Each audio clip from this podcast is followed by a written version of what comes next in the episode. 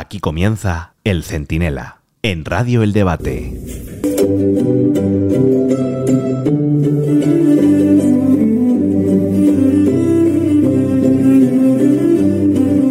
España vive uno de los peores momentos de su historia reciente con tres gravísimas crisis a la vez. La económica, que ha empobrecido a la sociedad hasta extremos subdesarrollados, la institucional, con el Estado de Derecho amenazado, pues como en una dictadura caribeña, y la identitaria, con la idea de la España unida y constitucional malherida y atacada como nunca en décadas. Y todo ello tiene un mismo inductor, cómplice y protagonista, todo a la vez. Pedro Sánchez, que va a ser presidente del gobierno, de nuevo, comprándose el apoyo de Puigdemont, Otegui y Junqueras, a cambio de la impunidad de sus delitos pasados y de la legalización de sus abusos futuros. Soy Antonio Naranjo, esto es el Centinela en el debate y en un momento se lo explico todo.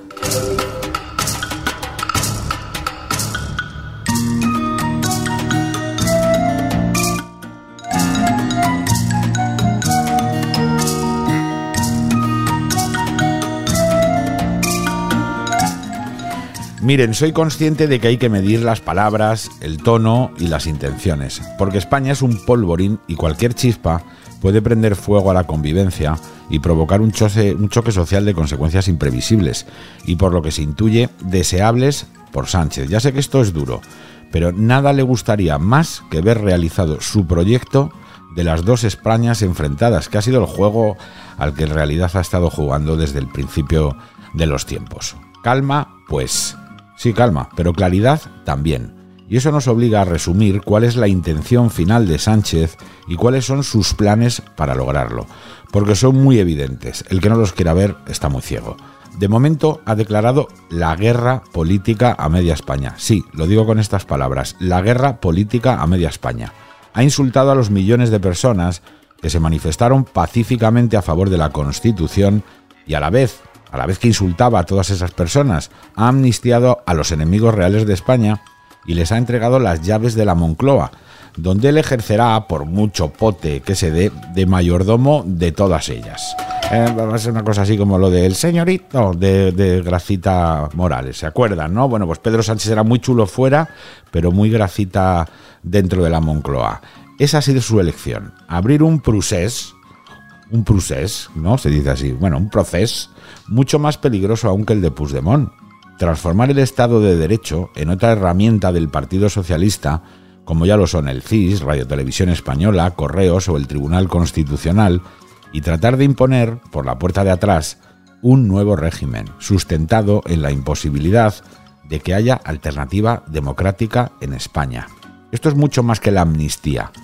Con ser esta muy vergonzosa, inmoral e inconstitucional, como reconocía el, propio Félix Bolaños al presentarla, en un lapsus, que lo hemos contado en el debate, que es toda una confesión de culpabilidad.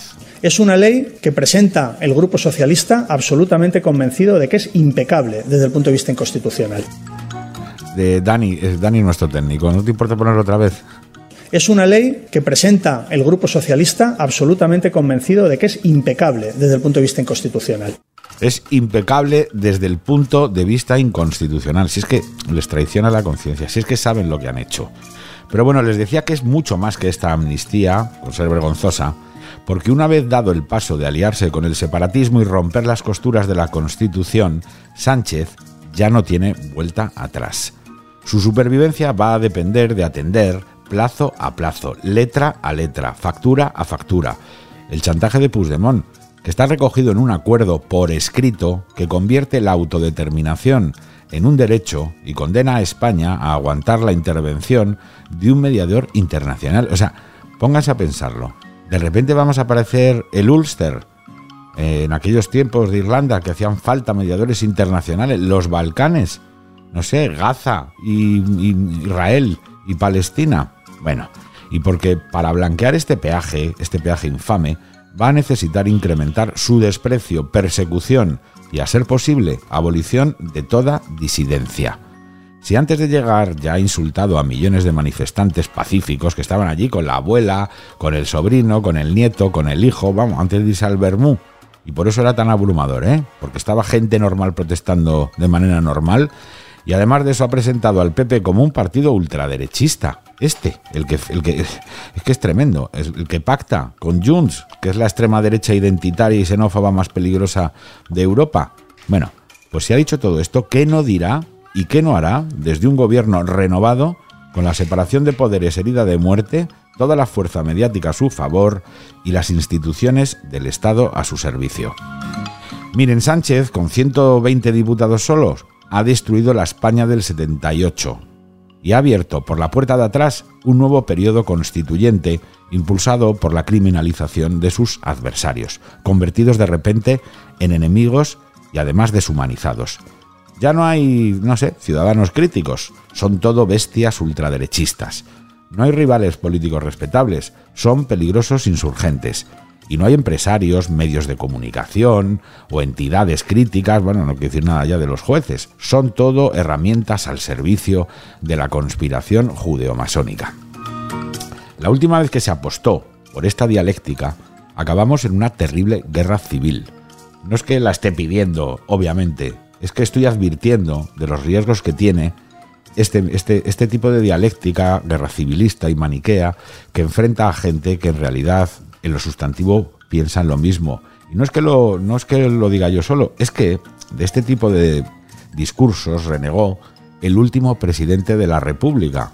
El último presidente de la República, sí, Manuel Azaña, que en Barcelona, en 1938, en aquel famoso discurso de la paz, la piedad y el perdón, también destacó la necesidad de abolir la idea de las dos Españas. Fíjense que este documento tiene, tiene mucho interés. Es el propio Azaña hablando en Barcelona, pues todavía durante la Guerra Civil. A pesar de todo lo que se hace para destruirla, España subsiste. España no está dividida en dos zonas delimitadas por la línea de fuego. Estremecedor. España no está dividida en dos zonas separadas por la línea de fuego. Lo que hasta el último presidente de la República fue capaz de repudiar, Pedro Sánchez lo está resucitando, porque se ha comprado la presidencia, que no le dieron los votos, con dinero público, leyes ilegales y agravios escandalosos. Pero eso es solo el principio. Lo dijeron los separatistas y Sánchez lo ha hecho suyo. La amnistía es el primer paso. Lo bueno está por venir. No nos engañemos. Este procés de Pedro Sánchez prolongará una alianza mafiosa contra España entre dos familias con distintos objetivos, unidas por la sensación de que solo podrán conseguirlo juntos. Para los separatistas, la independencia. Para Sánchez, la perpetuidad. Porque con el control absoluto del Estado y una, una sociedad bien avenida, la alternancia en el poder es prácticamente inviable. Este es el marco. La amnistía es para que Puigdemont legalice la independencia, pero también es para que Sánchez de un golpe de Estado moderno, con la excusa de proteger la democracia y la convivencia. Solo queda la corona como último obstáculo, y me temo, pronto estará también en la diana, porque el separatismo solo podrá aspirar a su república si en España hay otra república.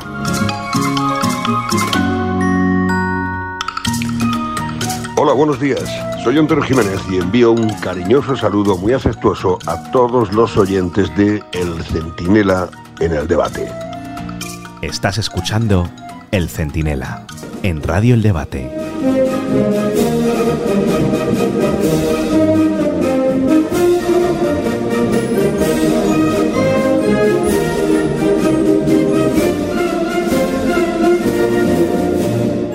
Seguimos en el Centinela, en el debate. Los habituales ya conocen esta sintonía, es la sintonía de la tertulia, que hoy va a tener muchos invitados, pero empezamos con dos.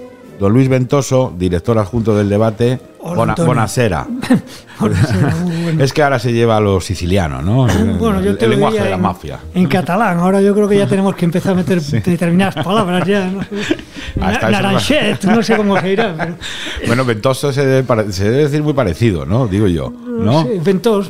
Yo ya los artículos empecé de pronto a firmar como Luis de Ventós. No vaya a ser. ¿eh? Mira, pero te queda muy bien lo de Eduardo de Rivas. ¿eh? No sé si es tan sencillo. ¿Lo tuyo cómo sería? Eduard. Bueno, Eduard. Eduard, Eduard. Eduard, Eduard. O sea, mira, ya estamos en la línea, ¿eh? Ribes, Ribes. Bueno, hay que empezar todo con humor, pero en realidad la situación es para estar muy preocupados.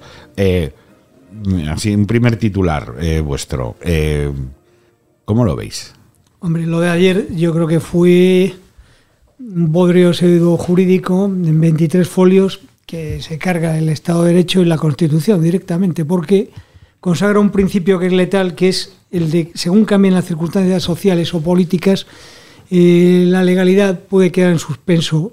Pero ¿quién establece que han cambiado las situaciones sociales o políticas? Pues el autócrata de turno. Entonces es un camino fatal. Y yo hay un pasaje que ha pasado desapercibido el preámbulo donde directamente se dice que hay que anular el poder punitivo del Estado en nombre de la convivencia. Esto es la leche. Esto sería, bueno, pues si hay un poco ahí de atracos o de Latin Kings en esa zona, vamos a aliviar, no puedes que se lo costa.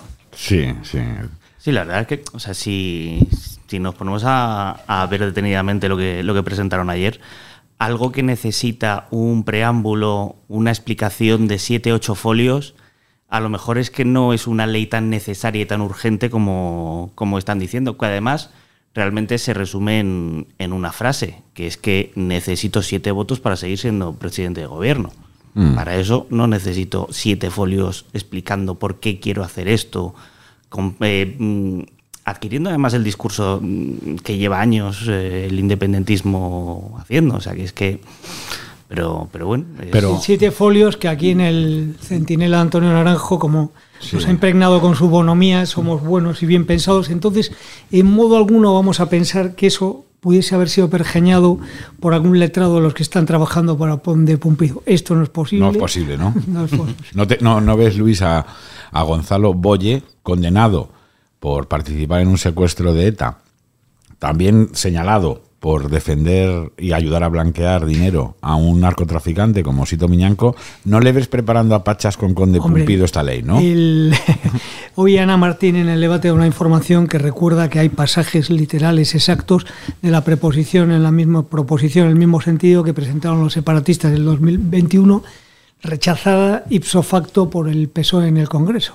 Sí, sí. Por supuesto, es todo la, la misma operación. De todas maneras, yo eh, eh, me parece que si debatimos demasiado, es mi opinión, ¿eh? sobre cada uno de los puntos de la ley de amnistía, en realidad estamos avalando, aunque sea para contradecirlo, el relato del gobierno, que ya hoy lo han cambiado. No, era, era inconstitucional la que presentaron ellos, pero la nuestra no. A mí me parece que una vez que está aprobada, es una cacicada política, en lo que tenemos que fijarnos es en las consecuencias de esa ley, ¿no? Y, y, y a mi juicio me parece que sitúa a Pedro Sánchez en un camino sin retorno. Y, y, y, lo, y, lo, explico, es decir, se ha conformado una mayoría en la que, por un lado, van a estar eh, los independentistas, en realidad con una especie de Estado independiente ya dentro de España, pero van a mantenerse lo justo para recibir lo que necesitan de España y para apoyar a Sánchez a conformar mayorías. Entonces yo me pregunto, ¿no estaremos ante el primer paso eh, con el control del Estado, el cambio de las leyes sobre la marcha y una mayoría aritmética difícil de revocar? ¿No estamos de verdad ante el primer paso para que en España la, la alternancia democrática prácticamente esté ya abolida? Hombre, a ver, siempre queda la esperanza de que, de que en algún momento esto vaya a revertirse de alguna manera, pero, pero a ver. ¿Pero cómo? O sea, echad cuentas. Opciones hay. Yo, o sea, yo lo que, lo que me deja estos días eh, para pensar es que si Sánchez ya ha llegado hasta este punto y ha dado tantas cosas que falta, porque realmente lo único que falta por dar es la consulta del referéndum, que estoy convencido de que en esta legislatura se va, se va, a, se va a producir en algún momento, pero, pero después de eso, ¿qué? Pues eso. Porque la... ya no queda más. Sí, aquí eh, a mí me, me, da rabia o pudor entrar en el masaje hoy a nuestro director, pero estoy mm. de nuevo de acuerdo con Antonio Naranjo. Aquí hay dos tipos de analistas, los que dicen, oh, esto ha sido Sánchez que no tiene escrúpulos, entonces llevado por las circunstancias ha tenido... No, no, no. Yo creo, como ha dicho Antonio antes, que existe un proceso de Sánchez, pero diría más, diría que existe un proceso del PSOE. Hay un momento con Zapatero en que el PSOE se da cuenta de que no tiene mayoría fuerte electoral. Entonces decide hacer una alianza a muerte con los separatistas, hacer un cordón sanitario hacia la derecha, reabrir los rencores de la guerra civil para convertir esto en un partido de fútbol donde no cabe la racionalidad. Y esto continúa. Es que incluso el aparentemente hombre de Estado Rubalcaba no se apea a la burra, porque lanza aquella declaración de, eh, de Sevilla donde se habla sin ninguna necesidad de un Estado confederal se abre una tercera vía respecto al Estado autonómico nunca bien explicada, que es donde estamos ahora. Entonces yo creo que vamos a un modelo belga de dos estados asociados, cada vez más laxos, y, y un imperio perpetuo del, del PSOE es que mm, son, Ahí, ahí. van a ser, si se concede los 100% de tributos, la nación vasca, van a ser estados en todo menos en el nombre. ¿Qué, qué diferencia hay? Sí, sí. Van a tener representación política internacional. Van a recaudar subtributos. La única diferencia con un estado al uso es que en este caso va a haber otro estado socorredor, que somos todos nosotros, que le va a poner la caja registradora a cero. No, incluso lo de las elecciones, que parece algo simbólico, pero ya lo metían ahí. Eh, Mm. eh, no, que en fin, una presencia de las elecciones nacionales vascas, Sí, catalanas, sí. ya está también ahí, Todo, todo. ahí metido. Claro, pero eh, ante eso, ¿qué se puede hacer? Es decir, porque vemos una cosa que a mí también me ha resultado muy sorprendente y es constatar la extrema debilidad del Estado de Derecho. Es decir, un señor con 120 diputados en 24 horas ha sido capaz de revertir o subvertir o cambiar o modificar o reformar el tuétano del, Estado de Derecho que se sustenta en la separación de poderes y en la hegemonía de la justicia, ¿no? Bien, lo ha revertido y no ha pasado nada, a pesar de la cadena de protestas que ha habido, los fiscales, los jueces, incluso los de jueces estos para la demagogia. Es decir, todo el mundo se ha visto atacado por esta reforma y por lo que supone esta reforma, pero no ha pasado nada. Es decir, teníamos una democracia sana, teníamos un Estado de Derecho digno de tal nombre, o, Hombre, el o esto Estado era de una... Derecho no estaba preparado, ninguna constitución está preparada para un tipo que te dice A el lunes, B el martes y que está dispuesto a meterse en la cama con los peores enemigos del país que preside estos que no entran los cálculos de nadie. Entonces te lleva a esta situación límite. Ahora yo también soy bastante pesimista porque no veo la manera de poner el cascabel al gato. Pongámonos en lo peor. Dentro de dos años, la consulta que ya ha cerrado a estas horas con Puigdemont y Junqueras. La mete. Dijimos, no, la consulta jamás, por ahí ya no pasaremos. No, pasará lo mismo que ahora. Saldrán todos los corifeos del PSOE, dirán es perfectamente constitucional, es un acuerdo de claridad, ayuda a la desinflamación, habrá unas manifestaciones y habrá la consulta. Pero es que cuando se habla de la consulta, que la consulta, si fuese limpia y normal, no crearía ningún problema, porque el apoyo al separatismo del País Vasco es ahora mismo residual y en Cataluña ha bajado estruendosamente. Pues que será una consulta en la que tendrán que ganar y se formulará para que ganen. Entonces es que no veo la manera. Aparte dudo incluso, tal como está España, que si hay unas elecciones en dos años, las gane la derecha o no. Sí. Ha tenido la buena idea de partirse en dos. Bueno, pues es que ahora mismo hay elecciones y yo creo que vuelve a salir lo mismo. Arriba, abajo, No, escaño, arriba, escaño, abajo. poco. Pero, pero, pero la base más o menos sería, sería bastante parecida. Es que se ha transigido con mucho durante mucho tiempo. Por ejemplo, ahora pensándolo retrospectivamente, ¿no debió la oposición haber rechazado en bloque unas elecciones extraordinarias a finales de un mes de julio? Sí, no claro. En pleno verano con la gente de ¿Qué es vacaciones. esto? No, habría que decir, no, oye, mira, como hizo la oposición en algunos... No, no, nosotros si las pones ahí no concurrimos, porque es una anomalía democrática, etcétera, etcétera. Sí, ahí, eh, eso que dice el, de Luis es la, la ingenuidad a lo mejor del demócrata o del educado. Claro. Que eh, mucha gente se flagela, pero yo lo entiendo. Es decir, es que Sánchez te está obligando a ser de una manera distinta como eres, porque él utiliza tu educación contra ti. Y eso es una, eh, una novedad en un dirigente político. Pero estoy de acuerdo contigo, Luis.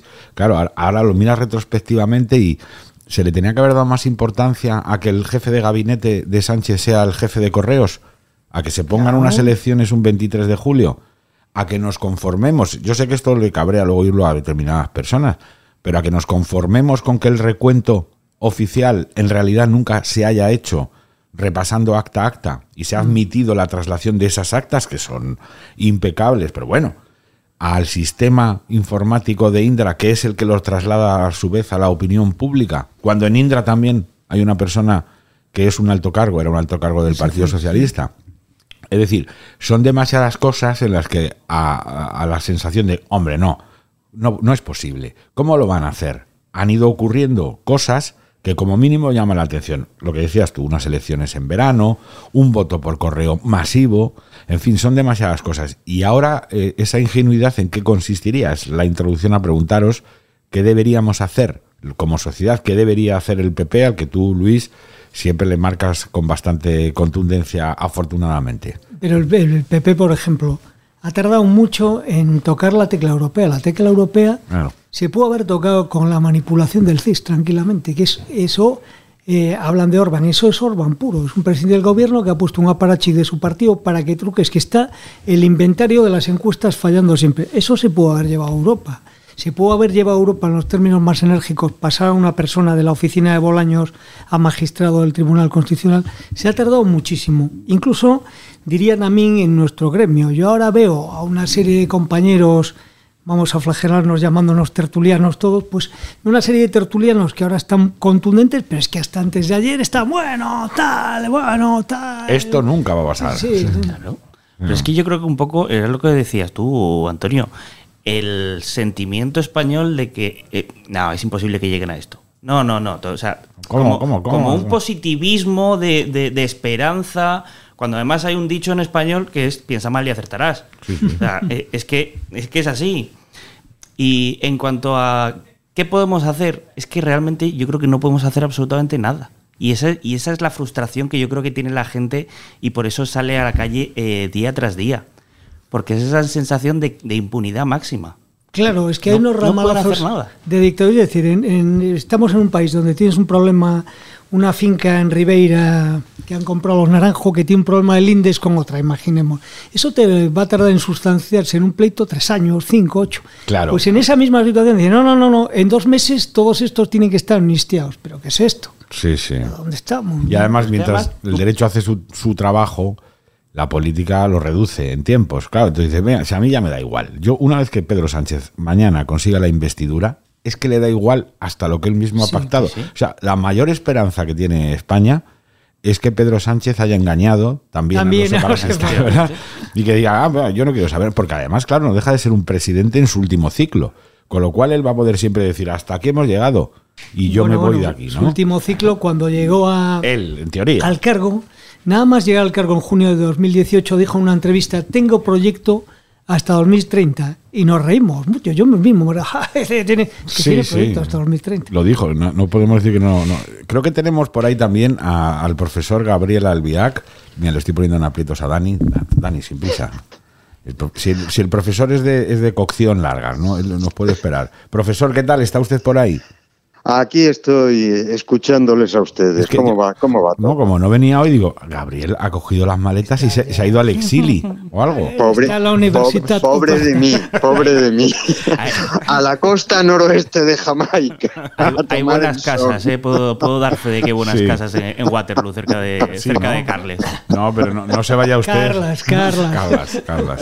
Nada, nada. No dispongo de los medios del molto honorable. No, no, y- pero ahora, ahora en serio, eh, señor Albiac, eh, eh, consumado el crimen, ¿qué Sí. podemos, ¿qué podemos esperar las víctimas? Pues yo creo que podemos esperar lo peor. Y eh, yo estaba ahora justamente elaborando mi, mi columna para mañana en el debate sobre esa base, sobre la idea de que eh, esta gente habla utilizando la jerga, la jerga argentina de hace unos años de ley de punto final. Pues sí, efectivamente, esto es la ley de punto final de la democracia. Vamos a ver, hay, hay una condición previa que los, todos los clásicos, todos los analistas clásicos siempre han eh, establecido como el previo de la democracia, la condición previa, que es la igualdad jurídica. Eh, cuando en 1789 nace el primer sistema parlamentario en Europa, lo primero que se hace es acabar con el sistema estamentario. Es que nos olvidamos con frecuencia que hasta 1789 cada sector social gozaba de una ley diferente y de una justicia diferente, y que no eran los mismos tribunales los que juzgaban a unos u otros. Bueno, pues lo que define la sociedad moderna y lo que es el fundamento de la democracia es que exista una ley solo para todos los ciudadanos, que no existan estamentos diferenciados y que la justicia no se aplique de modo distinto según los estamentos. Es que aquí hay una vergüenza absoluta. Usted póngase ahora en la cabeza de las personas que están en la cárcel por delitos equivalentes a los que han cometido estos señores durante los últimos 12 años. ¿Qué pasa? Que esos se quedan en la cárcel y esta banda de, de delincuentes pueden salir eh, en perfecta, no, no es simplemente que salgan, es que se rehace la historia para decir que nunca han delinquido. Hombre, eh, vamos a ver, si se parte de ese principio, sencillamente hemos vuelto a la sociedad estamental. Esto no se puede fundamentar una democracia sobre aplicaciones distintas de las leyes. ¿Qué pasa ahora? Pues, pues mire usted, cuando se destruye la democracia se entra en un territorio en el que ya no se sabe lo que pasa. Claro, ya vale todo. Es- Naturalmente que vale todo. Sí, San- Sánchez- Pero ¿cómo le va a decir usted a, a- a- a un político, ya catalano o de donde sea, cómo le va a decir usted que no delinca? Si resulta que se ha creado el precedente de que se puede delinquir durante 12 años y borrar la existencia de esos delitos. No, no, y, y- pagarle tú las consecuencias. Y pagarlos tú, claro, hombre. el papel lógico. Gabriel, hay un pasaje donde llega a decir que en nombre de la convivencia y para acabar con las tensiones hay que suprimir el poder punitivo del Estado. Sí, sí. Exactamente, exactamente, exactamente. Se, oiga, y si suspende usted el poder punitivo del Estado, ¿qué queda del Estado? ¿Me lo quiere usted Yo explicar? Mañana vi Porque, una, claro, vi una televisión claro, Samsung con unas patas estupendas que pensaba en el Black Friday, pero voy a ir a romper una luna ahí del súper, decir que es parte del Ah, proceso. claro. Y, Y tú di, no, y tú di que, que te llamas Luis, Luis, y, y que eres de las juventudes Me de siento Junts. reprimido aquí en Madrid y ya está. Vamos a ver Ah, lo de hay que... un pasaje que también dice que a futuro seguirá también operando. Creo Claro. que hay algo Claro. que- Sí, sí. Pero vamos a ver, es que no queda Estado, sencillamente. Claro, la- lo- los cretinos que dicen un Estado no represivo, mire usted, un Estado no represivo es un no Estado. Claro. El Estado es la máquina que garantiza el monopolio de la constricción.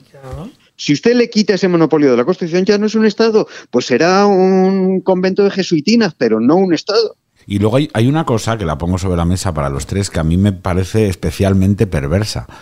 Y es que uno de los argumentos retóricos utilizados eh, por el sanchismo y presente en el preámbulo de la ley de amnistía es el deseo de conciliar y pacificar.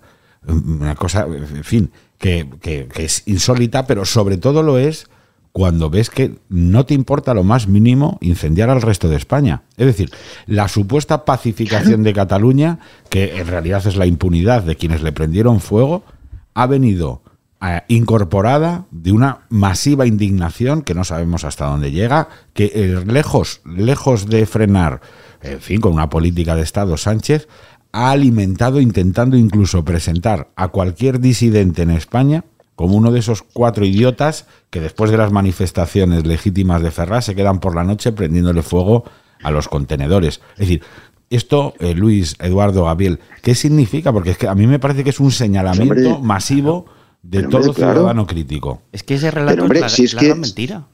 Si es que, Antonio, hay una, hay una cuestión de principio. Conciliar y pacificar solamente se puede hacer bajo el imperio de la ley. Es solo la ley la que concilia y pacifica.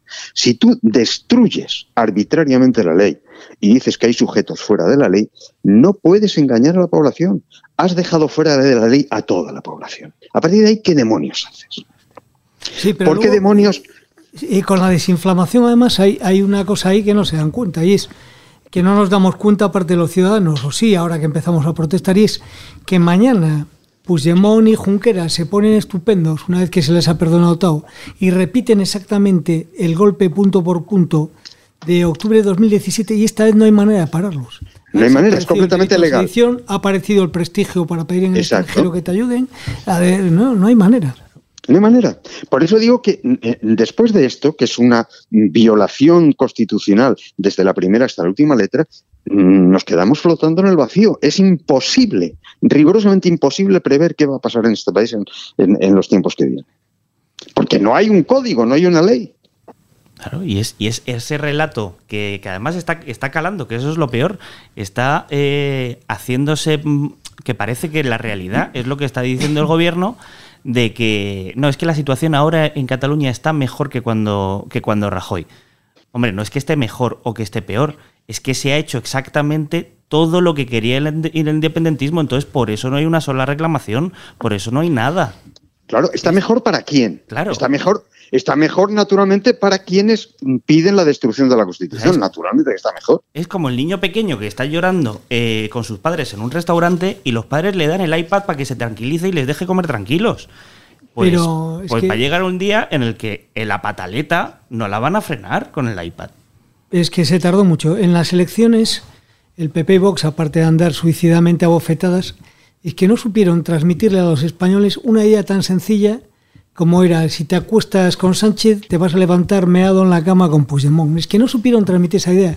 El líder de la oposición que ganó las elecciones se le pasó la mayoría de la campaña hablando del IVA del besugo y no sé qué, que no era el momento que del IVA del besugo, que está muy bien, pero es que lo que tocaba era el riesgo de la unidad de España que venía en ciernes y no se supo hacer. Luego, en lo referente al rey, yo creo que al rey se le ha metido mucho el agua en la cocina, a lo mejor demasiado, pero también creo que tuvo margen para haber hecho un discurso contundente en alguna de las alocuciones que tuvo, todavía más enérgico en favor del Estado de Derecho y pudo haber metido la cuña en algún momento que la sociedad española no admitiría un perdón universal de los graves Eso yo creo que hubo un margen para hacer. Bueno, espera, todavía hay, todavía hay tiempo. Hoy tiene... no, hay, no hay tiempo porque el jueves tenemos invertido. No, y hoy, a lo mejor se está preparando. Creo que hoy los Reyes tienen la inauguración de una exposición de pintura. O sea, que se ve que hay tensión en la Casa Real, ¿no? Oye, dejadme no, vamos a ver. Yo pienso, Gabriel, espera que saludo a un amigo tuyo y ya seguimos con la charla. Eh, nuestro jurista de cabecera, Julio Naranjo, ¿anda usted por ahí? Hola, buenos días, Antonio. ¿Cómo estáis todos? Buenos días. Mira, Julio, no, te atracamos más que lo justo, pero eh, la pregunta es, es eh, obvia. tú que sabes mucho de leyes, ¿Hay manera parlamentaria, jurídica, judicial, nacional, europea, de parar algunas de las, a nuestro juicio, tropelías que está haciendo Sánchez? ¿O si la hay, va a llevar tanto tiempo que ya dará igual? Bueno, yo, yo, yo quiero creer que la hay. Eh, lo que pasa es que en estos momentos los tiempos son fundamentales. La investidura se va efectivamente a celebrar. Es una investidura que paradójicamente goza de la legitimidad necesaria y dentro de la legalidad pertinente. Cuestión distinta es que para que esa eh, investidura sea efectivamente realizada, los pactos que se han alcanzado. En mi opinión, es una absoluta y verdadera mentira eh, propia de un vodevil del siglo XVI esta mm, separación que se hace entre la condición bifronte de miembro del gobierno, del presidente del gobierno, en funciones con concreto, que dice al mismo tiempo no sabe nada de lo que se está pactando. Eh, es que no es posible y a partir de ahí, en mi opinión, concurre un fraude de ley constitucional impresionante. El texto que se hizo público de esta iniciativa de ley orgánica de amnistía, eh, por decirlo de una forma clara, me parece una verdadera chapuza. Va a plantear un montón de problemas de carácter interpretativo y de carácter de aplicación de la misma. Eh, bueno, el detrimento en función de la seguridad jurídica que queda profundamente vulnerada, por no hablar del principio de igualdad. Claro, pero Julio, cuando, hablas de fraude de ley, claro, aquí el problema es qué órgano judicial va a tener que juzgar si es un fraude de ley, ¿no? Porque parece que si esto es así, sería el Tribunal Constitucional y por la por lo que vamos sabiendo, no parece que el Tribunal Constitucional, vamos, yo le veo más a Conde Pumpido eh, organizándole una fiesta de cumpleaños a Sánchez que revocándole una ley, ¿no? Es difícil. Eh, ¿O hay, alguna, instancia más aparte del constitucional? No sé, ¿el Supremo tiene capacidad de pelea con, el constitucional incluso? Sin duda. A ver, el, Tribunal Supremo ayer ya emitió un comunicado clarísimo a este respecto. Es decir, lo que pretende este anteproyecto de ley orgánica de amnistía, eh, en mi opinión, insisto, verdaderamente infame desde el punto de vista jurídico, es que mm, lo que hace es civilizar eh, la naturaleza doblemente existente en los órganos de administración, es decir, por un lado eh, la naturaleza política y por otro lado la naturaleza constitucional. Este es el mejor ejemplo perfecto de lo que estoy diciendo. Eh, va a ser una ley, una vez aprobada formalmente, va a plantear enormes problemas, porque el texto está lleno de ribetes jurídicos sujetos a interpretación que, insisto, quienes van a aplicar han de ser, como no puede ser de otra forma, los juzgados tribunales. Bueno, se ha dicho y es verdad que ha constituido un ataque que en mi opinión es verdaderamente un ataque frontal a la independencia del Poder Judicial, a uno de los tres poderes que constituyen este Estado de Derecho, pero eh, el margen de maniobra que tienen los tribunales es, en mi opinión, elevado. Ha sido más, quizá, una advertencia desde, desde Moncloa y su entorno acerca de qué es lo que pudiera pasar. Creo que además señalado de una forma clarísima, Juan Marchena, Juan Arena, etcétera, de esto es lo que te puede pasar otra cosa es si efectivamente estos hombres buenos van a ser capaces de sostener el tono y la firmeza que en mi opinión lo van a hacer, sin duda alguna. No es la mejor noticia, es una desastrosa noticia, pero creo que sigue habiendo partido. Sí, o sea, mira, es esto, para un jurista... Sí, hay personas que también están diciendo, un compañero nuestro bien informado comenta, eh, es la teoría, por ejemplo, de nuestra compañera Carmen Martínez Castro, que llegado el momento de la verdad, que estamos dando por derrotado demasiado pronto al TC y que habría magistrados que aún estando en el bloque de la izquierda tendrían al final la vergüenza torera de no quedar para la historia, para su historia personal, refrendando esto y que lo podrían paralizar. Yo no, no soy de esa tesis. por, otro lado, Luis, por otro lado, Luis, lo que sí que hay que insistir es que no confundamos los términos. El constitucional no es poder judicial. Mm. La última instancia jurisdiccional en España es el Supremo. Por lo tanto, en lo que, en lo que concierne al ámbito de las sentencias y de la creación de jurisprudencia, crea jurisprudencia e interpreta en última instancia la ley el Supremo. El Constitucional no tiene funciones jurisdiccionales. Entonces, naturalmente que el Supremo puede actuar contra el Constitucional, en tanto que instancia suprema del Poder Judicial. Y quizá no, perdóname, quizá no tanto actuar de forma frontal, cuanto que el Tribunal Constitucional se lo a garante de las garantías constitucionales y el que interpreta en definitiva en la norma si se ajusta a, derecho constitucional. Ahora bien, la aplicación de la legalidad ordinaria corresponde al Tribunal Supremo. Hay evidencia Supremo, no hay, sin duda. El Constitucional no puede erigirse en segunda instancia de recurso. Eso sería violar la, la jerarquía.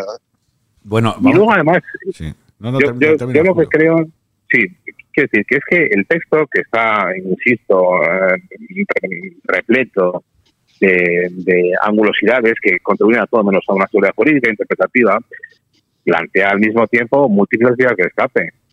decir, a ver quién es el guapo que le dice a un órgano judicial competente en los de sus funciones que esto no es así. Bueno, pues mire usted acuda a los recursos pertinentes, ¿no? Insisto, la norma desde el punto de vista jurídico constitucional me parece una verdadera chapuza, pero nos estamos olvidando que por muy rápido que se tramite, esta tramitación parlamentaria es susceptible de introducirse diversas modificaciones en, en, la aprobación definitiva de la norma, ¿no? Hay que ver también el papel que ejerce el Senado, que ya ha modificado el reglamento pertinente y que puede, en su caso, habilitar para pedir informes al Consejo General Judicial. En definitiva, esto es un sin Dios. Eso sin Dios, pero creo que es una partida que acaba de comenzar, no con el mejor resultado inicial, sin duda alguna empezamos 10-0, perdiendo el marcador, pero creo que ahí hay un enorme margen. Sí, sí, yo quiero quedarlo firmemente. Bueno, pues ahí está la palabra. Es que le hemos hecho un atraco a un push de mona a Julio. Gracias, Julio, por atendernos y a vosotros. Ya nos escuchamos la próxima semana. En fin. A vosotros. Hasta ahora, hasta ahora. Bueno, ya veis que hay, hay gente que sabe de esto que también tiene una cierta esperanza. Yo, yo, me, yo me cuento entre los escépticos, creo que con, con Gabriel y con Luis. Eduardo, que es mucho más joven que nosotros, tiene como tres siglos menos, tiene, más capacidad de pelea, ¿no? Pero no hay que olvidar además que es que el, constitucional puede resolver dentro de 5, 6, 7 o 10 bueno, cuando o, años. Cuando quiere resuelve en 15 días. o, cuatro, o cuatro días. Exacto. Con lo cual, a lo mejor el presidente entonces es Pedro Sánchez, es Rajoy, es Ayuso o es Adriana Lastra. Es que vete tú a saber lo, que, ha citado, a todos menos a Feijóo. O sea... Creo que haber dicho fijo, pero bueno. Adriana Lastra. Eh, o sea, es que pues, vete tú a saber lo que, lo que, lo que puede ser cuando, cuando el Constitucional yo, resuelva. Yo creo que lo previsible es que ahora nada más llegar al poder, porque además tiene, aparte de todo, tiene, es una personalidad de colmillo, vengativa. Lo primero que va a hacer es sacar algún tipo de trequetazo para meter en cintura a los jueces, pero de mala manera. ¿eh? Hombre, sin duda, de ningún tipo. Sin duda de ningún tipo. Sí, lo ves tú también así, Gabriel, pero... Sí, sí, naturalmente. Yo, bueno, pero es que si se lo hace a los el jueces, mismo día, no lo va a hacer El mismo día en que llegó por primera vez Pedro Sánchez al poder, lo escribí abiertamente. En estos momentos, el objetivo central, imprescindible de Sánchez es la guerra contra el Poder Judicial para destruirlo. La ofensiva inmediata en estos momentos va a ser contra dos instancias perfectamente claras. Una no jurisdiccional, que es el Consejo Superior eh, eh, de la Magistratura, y una directamente jurisdiccional, que es el Tribunal Supremo. Eh, el bombardeo que va a realizar Sánchez contra esas instancias va a ser brutal, absolutamente brutal. Es la guerra sin la cual Sánchez no puede ganar esta partida. Mm. Claro, pero es que en el fondo casi, casi, si es así, Gabriel, si es así, Luis Eduardo, casi lo que tenemos que ponernos a hacer ahora es de coach, masajistas y lo que haga falta de esos hombres buenos que decía Julio, que todavía quedan en un Tribunal Supremo, en el Poder Judicial, los que decías tú incluso, Luis, en el Constitucional, para que libren esa pelea, ¿no? ¿Qué podemos hacer nosotros ahí más que animarles? El problema es que va a quedar España tan desdibujada que va a costar muchísimo rehacerla tal como era antes de Sánchez. Es decir, Si le perdona ahora 15.000 millones a Cataluña, esos no los recupera Rita, los vamos a pagar todos. Si devuelve, si le da el 100% de los tributos y crea el cuponazo catalán, va a atreverse un hipotético PP de dentro de cinco años a decir ahora eh, voy a la campaña diciendo que retiro el cuponazo catalán. Ni de broma, quedará consagrado.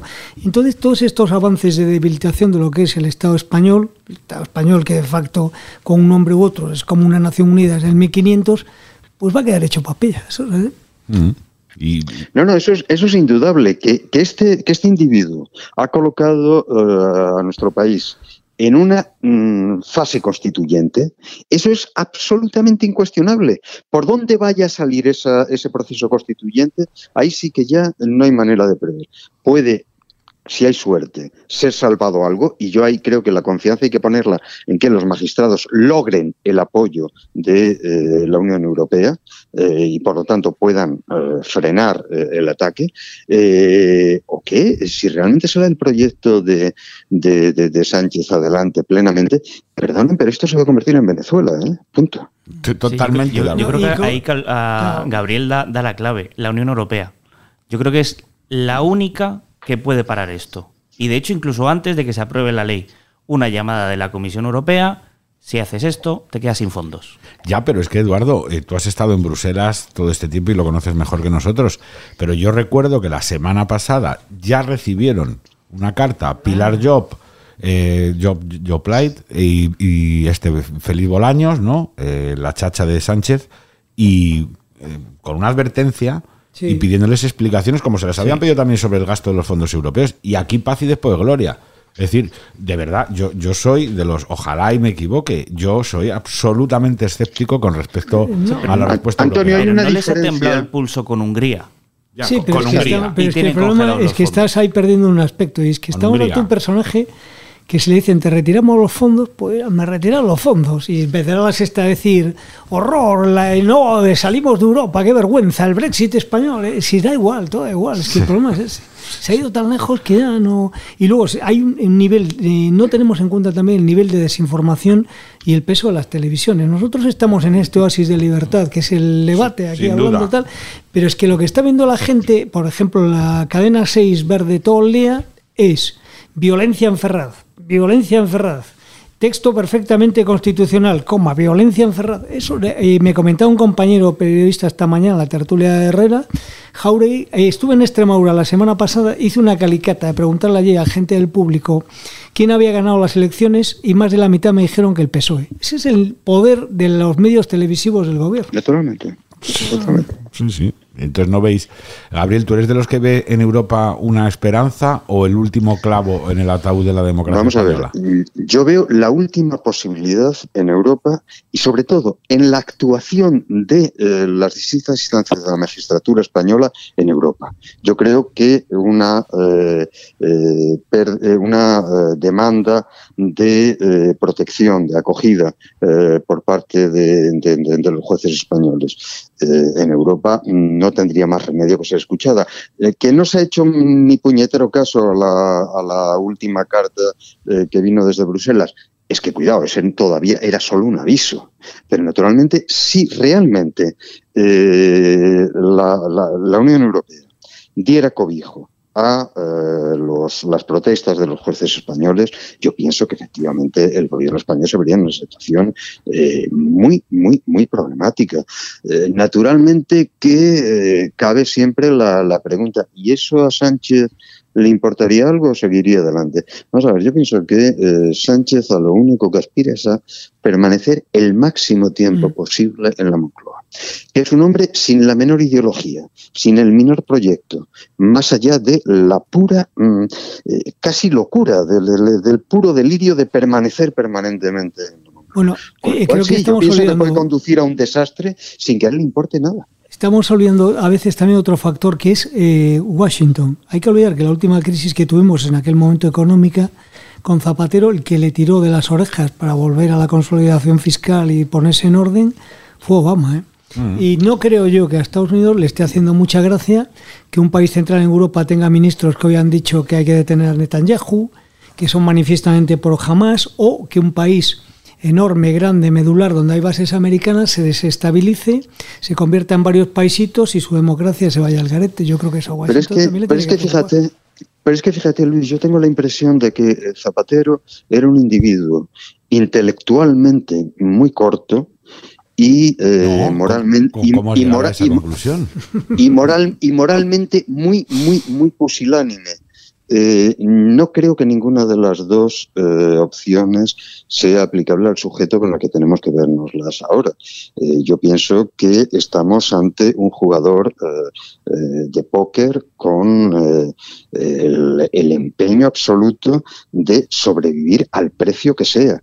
no tengo la impresión de que un simple tirón de orejas moral desde desde, desde Washington pueda surtir sobre Sánchez los efectos que surtió sobre Zapatero, en absoluto. Pues dejadme que os haga una última pregunta e id con Dios, que tenéis que perpetrar que, todos Espero que sea que vamos a comer hoy. no, no, no, no. Quiero que le mandéis vosotros, desde vuestras tribunas, un último mensaje a la ciudadanía, que el domingo estaba, bueno, pues muy entusiasmada con la abrumadora respuesta de la calle pacífica a todos estos abusos y a lo mejor hoy se pregunta si merece la pena. ¿Merece la pena? ¿El ciudadano también tiene que seguir protestando de una manera decente? Hombre, el rendimiento de las manifestaciones del domingo fue instantáneo. Toda vez que esta partida de la salvación de España se juega en gran medida en el marco internacional, el domingo nada más acabar las manifestaciones, en un ratillo ya está en la portada de un periódico influyente laborista como es el Guardian el problema de España. Es que es la única manera de que visualicen lo que pasa de que nos están escamoteando la democracia, seguir protestando.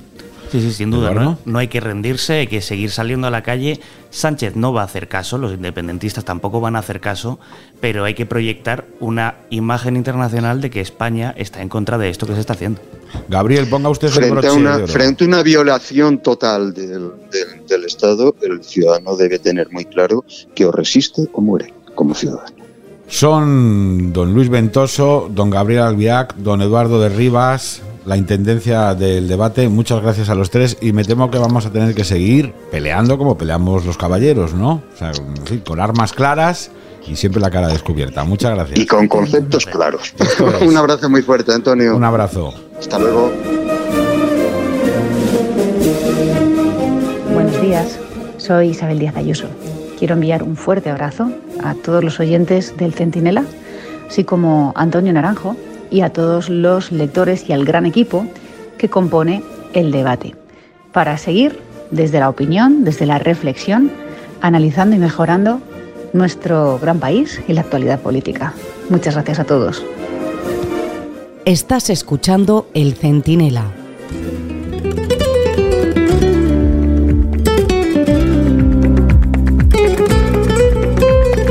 Llegamos ya al final de este centinela en el debate que está de guardia y estará de guardia 24 horas al día, 7 días a la semana, 52 semanas al año.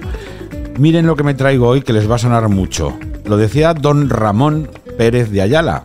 Es el otro don Ramón que conocemos. El nuestro es don Ramón Pérez Maura, que hoy no está, pero vendrá muy pronto. Pues este, Pérez de Ayala, decía que cuando la estafa es enorme, ya toma un nombre decente cada vez que Sánchez le ponga una palabra bonita a un concepto horroroso, sabrá que nos están tangando. Ni hay alivio fiscal en Cataluña, ni hay alivio penal, ni hay pacificación, ni hay convivencia, ni hay amnistía. Solamente ha sido un negocio, un negocio mafioso entre distintos clanes que se reparten un botín que se llama España y que pese a todo sabrá sobrevivir, sabrá defenderse democráticamente y sabrá plantar cara. Aquí estaremos para poner nuestro granito de arena, contárselo y escucharles a ustedes en el Centinela del Debate. Hasta ahora mismo.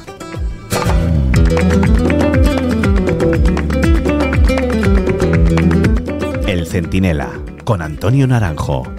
Radio El Debate.